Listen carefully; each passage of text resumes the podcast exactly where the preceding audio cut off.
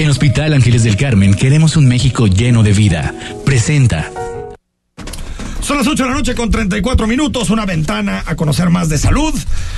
No te diagnostiques por internet. Ah, no, no, tienes no, bueno, por qué ya- navegar y creer todo lo que se pone en la red. Mejor escucha a los especialistas de Ángeles del Carmen.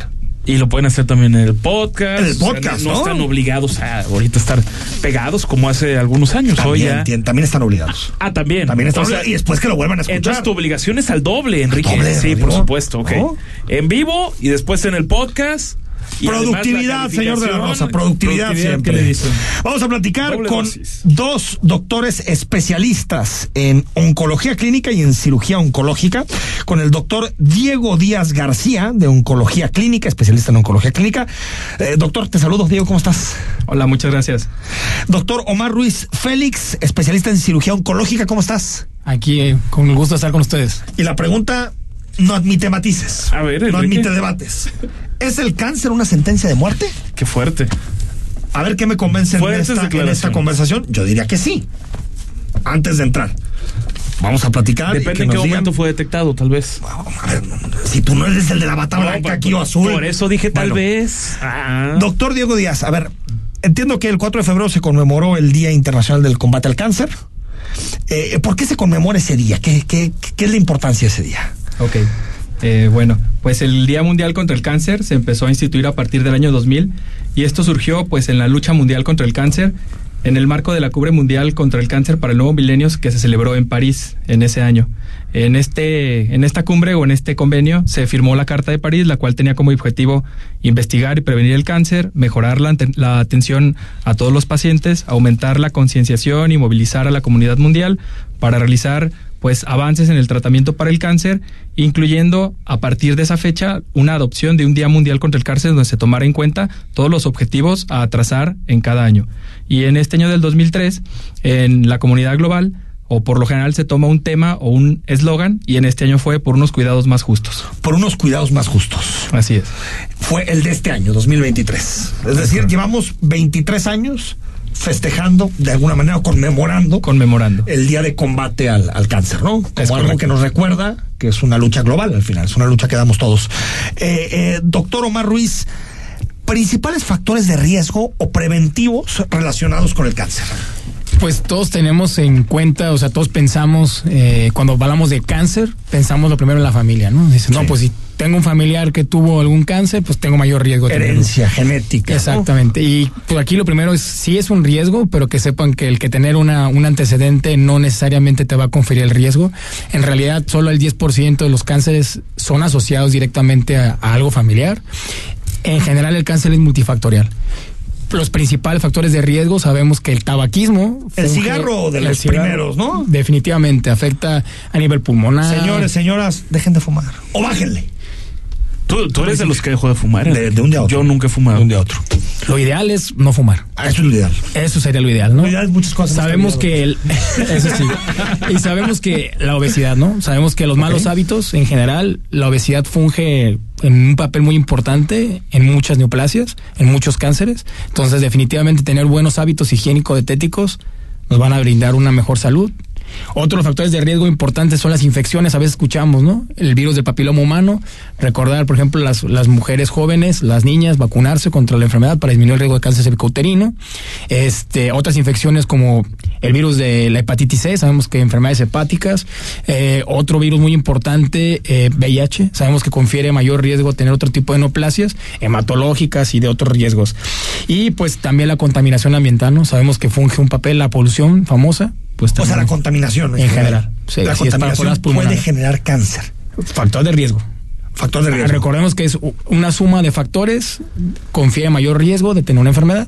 Entonces, si fumas, tienes una, una ciudad con mucha contaminación, no haces ejercicio, pues vas sumando la regla y y, y puede, Así puede llegar. Y, y todo lo que se habla, doctor, que de, de tomar cierto refresco, de la- del horno de micro, ya sabes, ¿no? Que, Sí, uno- eso que es- cualquier cosa te daba cáncer. En, es- eh, ¿Tiene realidad o no? O sea, en general, las radiaciones, por ejemplo, del celular que Sí. han visto, por ejemplo, sí confiere un, un riesgo mínimo, pero es la suma, volvemos a lo mismo. No es, ah, si tengo un celular voy a tener cáncer de tal cosa, ¿no? O sea, es, sí. la, suma de factores, al final, ¿no? Es, Exactamente. es lo que termina. Empieza uno a sumar la. y el estrés, doctor?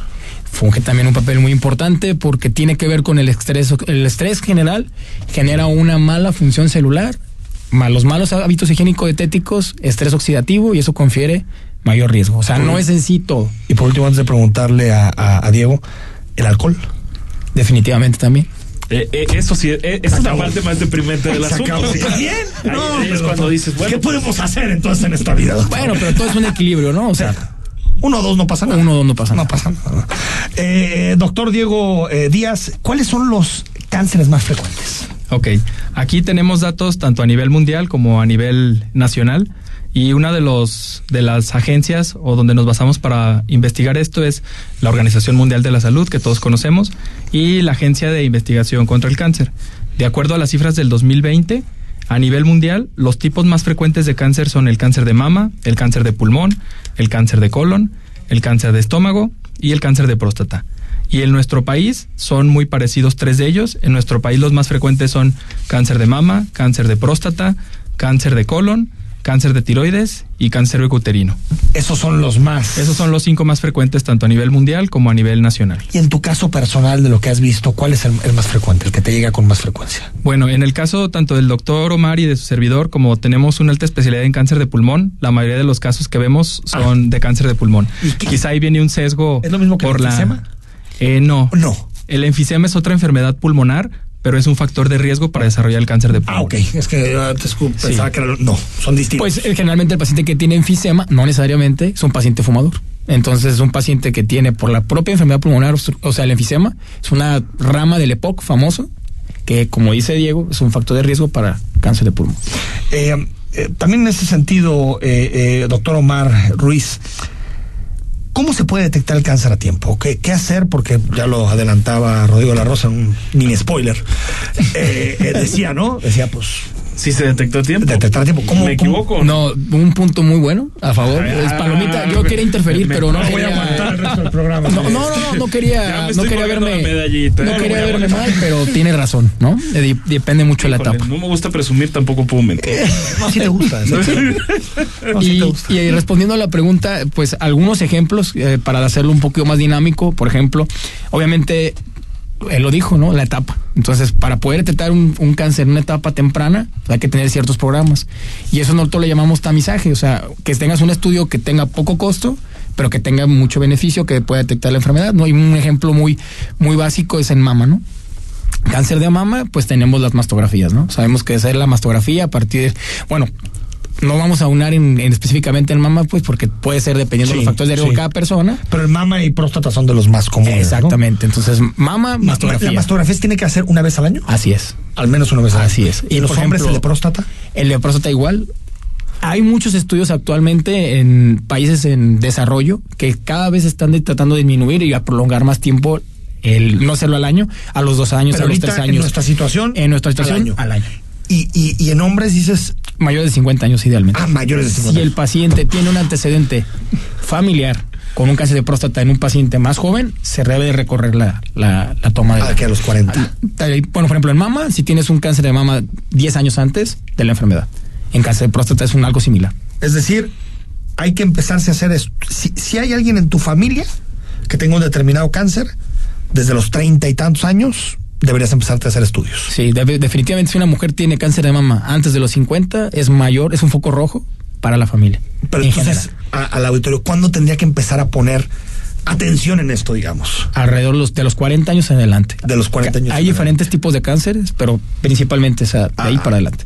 Ahora, preguntarles, doctores, a ver si tienen la, la, la, cifra o digamos lo más cercano, porque siempre que te a todos nos ha tocado escuchar historias de familiares, amigos o el primo de un amigo, lo que sea, que, que, tienen, que tienen cáncer o alguna persona que haya muerto por esto. Pero en realidad en México hay mucho cáncer. Se puede comparar con otros países del mundo quizá en cuanto a, a, población, es decir, países que sean parecidos están en los mismos estándares de cáncer o es México una tierra donde hay mucho cáncer? Pues esas, o los datos son muy similares. De hecho, ahora justo con la cumbre mundial del cáncer de pulmón y por el Día Internacional, es que empiezan a salir muchos datos. A nivel mundial, el cáncer en general es la segunda causa de muerte. solo por detrás de las enfermedades cardiovasculares. Y en México puede estar entre el segundo o el tercer sitio en cuanto a la mortalidad. O sea, del, todo el, del total de, de nuestra población que fallece, solo por detrás de la diabetes o enfermedades cardiovasculares viene el cáncer. Entonces, la incidencia es muy similar. Lo que puede cambiar un poco es los tipos de cáncer. Nosotros, pues, no dejamos de ser un país de, en vías de desarrollo. Entonces eso afecta que algunos de los tipos de tumores, por ejemplo el cáncer de cervix, en nuestra población sea un cáncer con alta incidencia, que este pues no es uno de los cinco más frecuentes a nivel mundial. Es decir, que en otros países tal vez con un nivel socioeconómico más alto no notas estos cánceres. Tanto. Sí, o la incidencia o la relación de los mismos puede variar un poco. O en etapas muy tempranas. Exacto. Un par de preguntas ya para despedirlos, eh, doctores. ¿Qué, qué, ¿Cómo ha mejorado el pronóstico en los últimos años? Es decir, ¿hay, hay más expectativas, eh, doctor, de recuperación en los últimos años, también con la tecnología y todo lo demás que tenemos? Sí, justo de ahí surge el título de o eh, la pregunta Por eso inicial. quería acabar ahí. La, la pregunta de si es una sentencia, pues definitivamente te diríamos que no. Que no. El cáncer no es una sentencia de muerte. Final feliz. Y en muchas ocasiones lo que tratamos es que resignifique el inicio de una buena vida o de una nueva vida. Eh, en cifras de la Sociedad Americana del Cáncer, ellos tienen una bonita costumbre de que cada año hacen un reporte de las estadísticas anuales en su población, que eso si lo quisiéramos adoptar o tomar alguna de las buenas costumbres de nuestros vecinos, acaban de reportar el mes pasado que en los últimos 30 años del año 1991 al año 2022 se disminuyó las muertes por cáncer en un 33%, Ah, mira que en la dato. población de Estados Unidos esto se tradujo en cerca de 6 millones de personas. Y ese dato no lo tenemos en México. Lamentablemente no, pero algo de lo que queremos es ¿no? fomentar los estudios. que no tiene chamba y que lo que quiere es que no se fume en los bares, pues Sí. denos los datos, ¿no? Sí, parte de, pues, de, de nuestra labor como oncólogos es quitar los miedos, quitar los tabús, desmitificar el pronóstico Si es que o la si palabra de cáncer de cáncer dices, y fomentar pues la detección temprana, como decía Omar, con los estudios de tamizaje, que sabemos que en la- al menos en las neoplasias más frecuentes contamos con ellos para cáncer, pul- para cáncer de mama, pulmón, colon,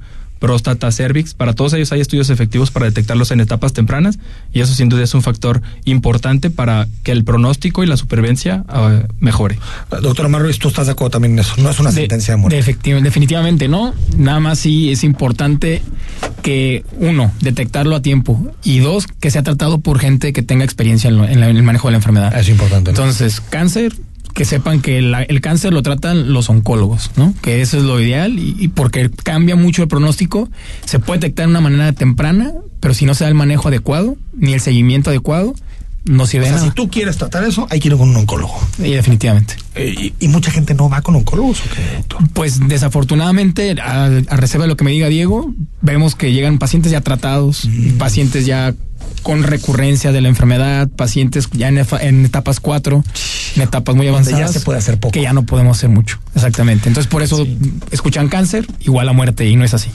Pues ahí está, Rodrigo La Rosa dio en el clavo desde el principio. La prevención, muy bien, muy bien, Rodrigo La eso, Rosa, ¿no? Muy bien, está bien. Qué bueno. La voy a apuntar por los tres de los. Recuerda que si quieres visitar a los mejores especialistas de la ciudad en materia oncológica, al doctor Diego Díaz García, al doctor Omar Ruiz Félix, están en la torre de especialidades del Hospital Ángeles del Carmen, consultorio 740, teléfono 3336 48 34 60, te lo repito, 3336 48 34 60. ¿Algún otro dato? ¿Tiene Pues- redes sociales. Pues para finalizar, nada más me, me gustaría comentar que en cáncer, como ya dijo Mar, siempre hay algo que hacer. Eh, Y parte de, de la desmitificación y de que acudan con un oncólogo es que siempre habrá un tratamiento que recibir. Es- Obviamente, es muy bueno. mientras sea una etapa más temprana, el pronóstico Mejor. es mejor, pero incluso en etapas avanzadas, Siempre hay algo que Siempre hacer. hay algo que hacer. Es una buena frase. Es una buena frase. ¿Alguna red social? Algo? Nuestras redes sociales nos pueden seguir en, en Instagram, en Facebook, eh, en general. está. Ahí tenemos Ahí con los nombres. Bueno, Igual. Gracias por Les agradecemos. Muy buenas noches. En Hospital Ángeles del Carmen queremos un México lleno de vida. Presentó